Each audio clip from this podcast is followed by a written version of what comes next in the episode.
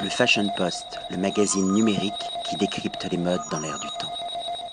Avec Janusz Fokolec, qui est sommelier au château de Juved. I continue my interview, of course, in English. It's a pleasure to meet you and to talk about vine, sensibility, and expertise.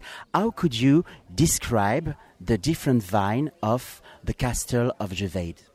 They have a very uh, high uh, variety of uh, wines, and uh, uh, producing only one red wine. The rest of the wine there are the uh, sparkling wine, which have uh, uh, few of uh, variety of the sparkling wine. Uh, white and also the golden and the rosé, and all the all the other wine besides one red wine that we are producing now they are the whites and also rosé. In total, we have uh, more than 60 uh, kind of wine plus uh, two distillate, which are uh, producing from, uh, of course, from our wine.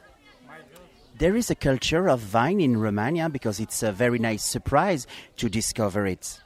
Yeah, actually, the wine have been brought by the Greeks in Romania in 761 before Christus.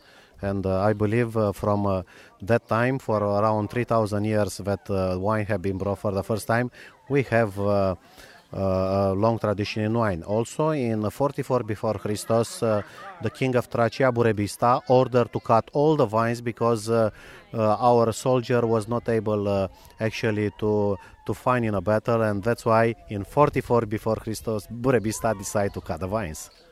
You know, on my point of view, when you choose this kind of job, it's more a passion it, there is an artistic dimension in Vine. Could you explain to me why have you choose this job? I choose this job because uh, I like it. No, if you do not have passion, if you don't have uh, attraction about this this job, this is not a, is not a job for you. It's for somebody else. For Fair Week Fashion Week, we have discovered a pink one and a white one. Could you explain to me the different vision inside this vine. You know, when we open the bottle, we can smell different perfume. When we taste it, there is another revelation. And moreover, tonight we will have an amazing menu. And I would like to know how is the contribution and how is the collaboration with the chief because you have to work hand in hand. Yes, uh, the wine that uh, you discover, they are part of the uh, Mysterium, which uh, we are having uh, wines which are blend. Both of them, we have actually three Mysterium. You discover only one of them was uh, a blend between uh, Sauvignon Blanc and uh, Riesling. Of course, uh, Sauvignon Blanc we choose because we are ha- we are uh, having in this moment the biggest plantation of Sauvignon Blanc in Europe, 560 hectares in total, and we choose the blend, of course, for complexity, for fineness, for elegance of the wine. The other one, the Mysterium Rosé version, it is a blend between Cabernet Sauvignon, Pinot Noir, and uh, Syrah. And uh, the same, the blend uh, was uh, choosing uh, in uh, proportion. M- both the first two variety vary in around 90 percent proportion of the wine, and the last one, the Syrah, it's only 10 percent, of course, which have been added for fineness, for complexity, and for flavors.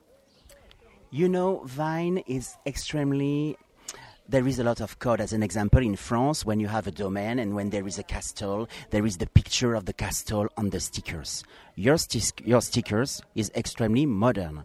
Why have you choose to twist, in fact, the expertise with this touch of modernity?